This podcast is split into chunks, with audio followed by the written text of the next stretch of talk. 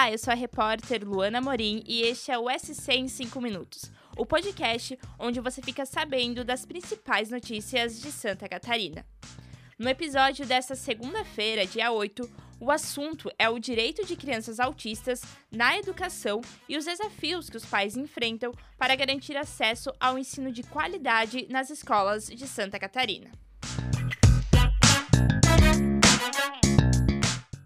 Falta de vagas, problema na capacitação de professores e inclusão nas salas de aula. Estes são os principais problemas enfrentados pelos pais de crianças no espectro autista.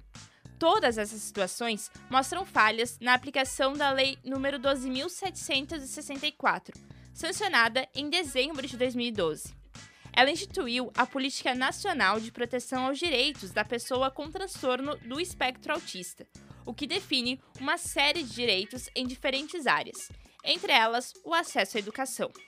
Ou seja, o que era para ser um sonho acaba se tornando um pesadelo para muitos pais, como no caso da empresária Soliane Kamers. Já procurei a escola e aí me disseram que, na verdade, eu tinha que fazer a, essa, esse formulário em outubro.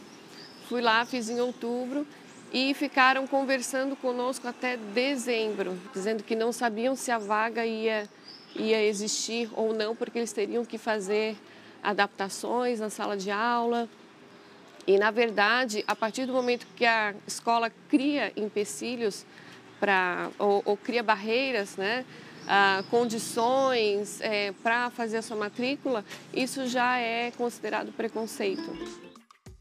O principal problema está nas escolas particulares, apesar das denúncias não chegarem aos órgãos de fiscalização.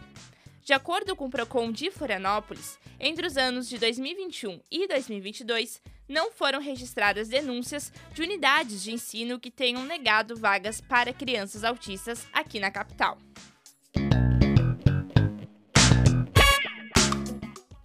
Já na rede pública, o problema é a falta de capacitação por parte dos profissionais que atendem as crianças, o que, segundo os pais, prejudica de alguma forma o aprendizado da criança. Um ponto que também é defendido por especialistas, como a advogada Carla Bertin. É o que existe de mais importante para o desenvolvimento de qualquer pessoa mas ao mesmo tempo é onde a gente tem o maior gap, a maior distância entre o direito e a realidade. Nós não temos um sistema educacional dos professores que os capacite a trabalhar com pessoas com autismo. De acordo com Tânia Maria Fiorini Jeremias, coordenadora de Educação Especial da Diretoria de Ensino da Secretaria de Estado da Educação, não é todo estudante que tem o professor auxiliar.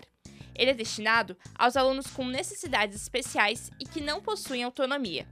Segundo dados da Secretaria de Estado da Educação, até o ano passado, mais de 6.800 estudantes da rede estadual tinham o diagnóstico.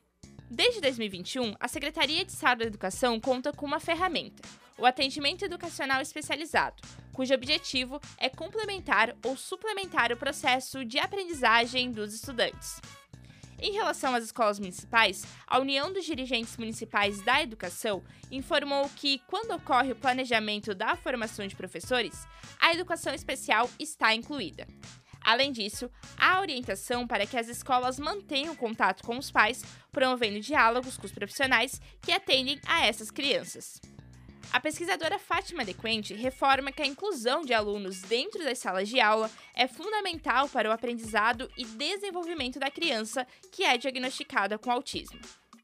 Não vai acontecer sozinho, sem nada, sem outros coleguinhas, sem professores que se comprometam ao desafio de ensinar de uma maneira mais criativa, às vezes, de uma maneira diferente.